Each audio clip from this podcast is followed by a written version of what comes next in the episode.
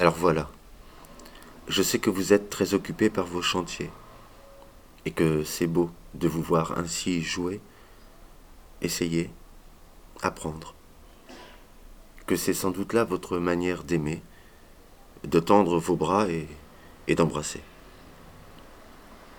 Je me promène beaucoup seul ou avec une amie, le long des falaises, au pied des tours, sur les collines. Parfois je m'approche. Souvent je m'éloigne. J'aime ces cabanes qu'on trouve parfois dans les creux, cette manière d'habiter le monde à l'abri, ces formes rendues impossibles, illégales, insupportables pour ceux qui ont peur de ne rien reconnaître. J'aime ces voitures jetées, fracassées, brûlées et laissées là, comme les vestiges d'un ennui devenu soulèvement et joie. J'aime ces collines d'où l'on regarde la ville avancer au loin, vers soi, et d'où l'on fomente contre elle des incendies. Alors du haut d'une colline, je vous adresse ce petit message comme on écrit à des amis. Et ne cessant de penser à une lettre de Pazzolini, écrite à un ami, je vous la lis aussi. On peut tuer des vies. Cela se fait souvent avec une arme ou des poings. Mais on peut aussi tuer des formes de vie, des manières singulières d'habiter. Et cela se fait sans armes, sans poings. Il suffit souvent d'une lampe torche et de les exposer à la lumière.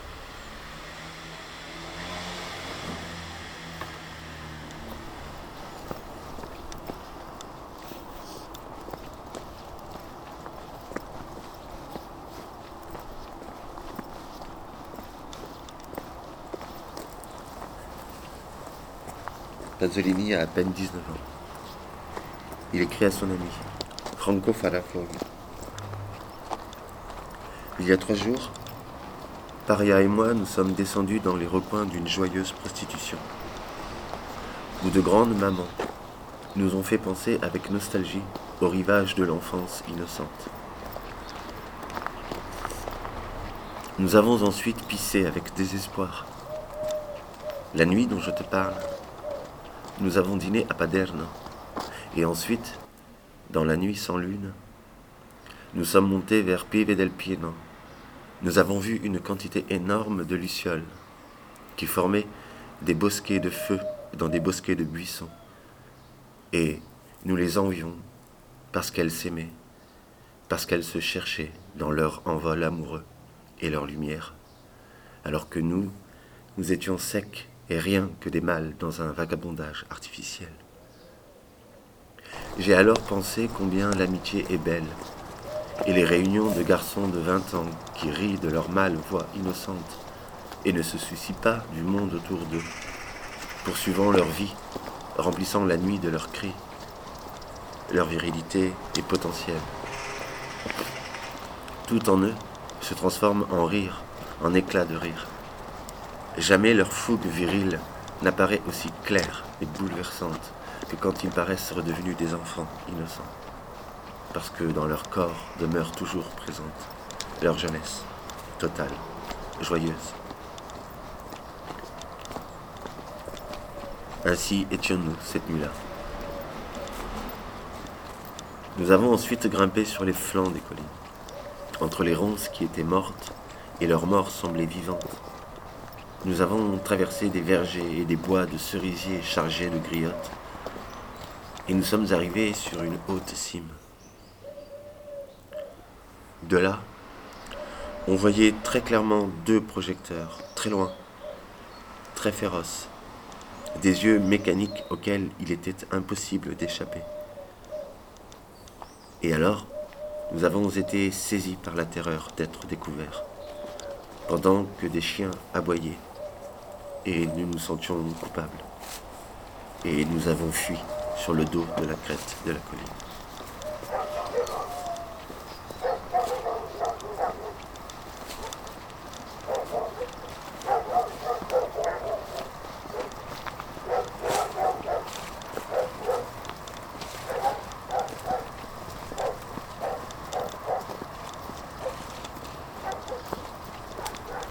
Et je me demandais si s'il était encore possible d'avoir des vies cachées. Cachées du regard. Dans la nuit, sans lune.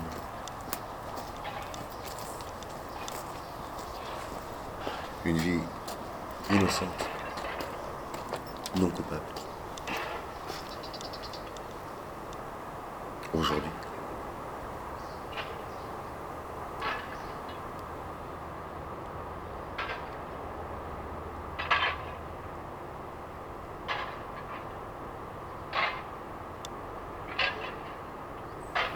Dans un texte écrit bien plus tard, au milieu des années 70, peut-être en février 1975, peut-être le 1er février,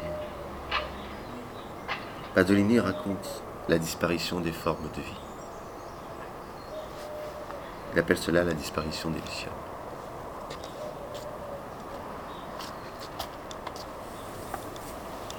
Des vies innocentes, non coupables.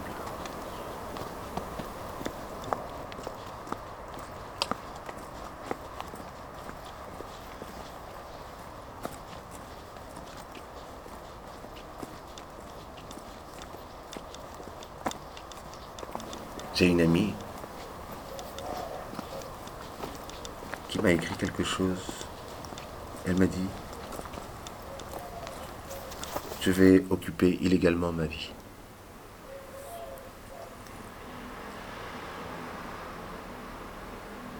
Occuper illégalement sa vie.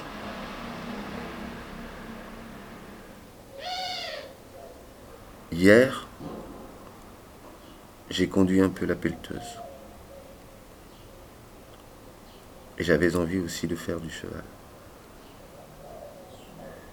Et j'ai envie de faire du motocross. Et j'aimerais tellement jeter une voiture par-dessus la falaise.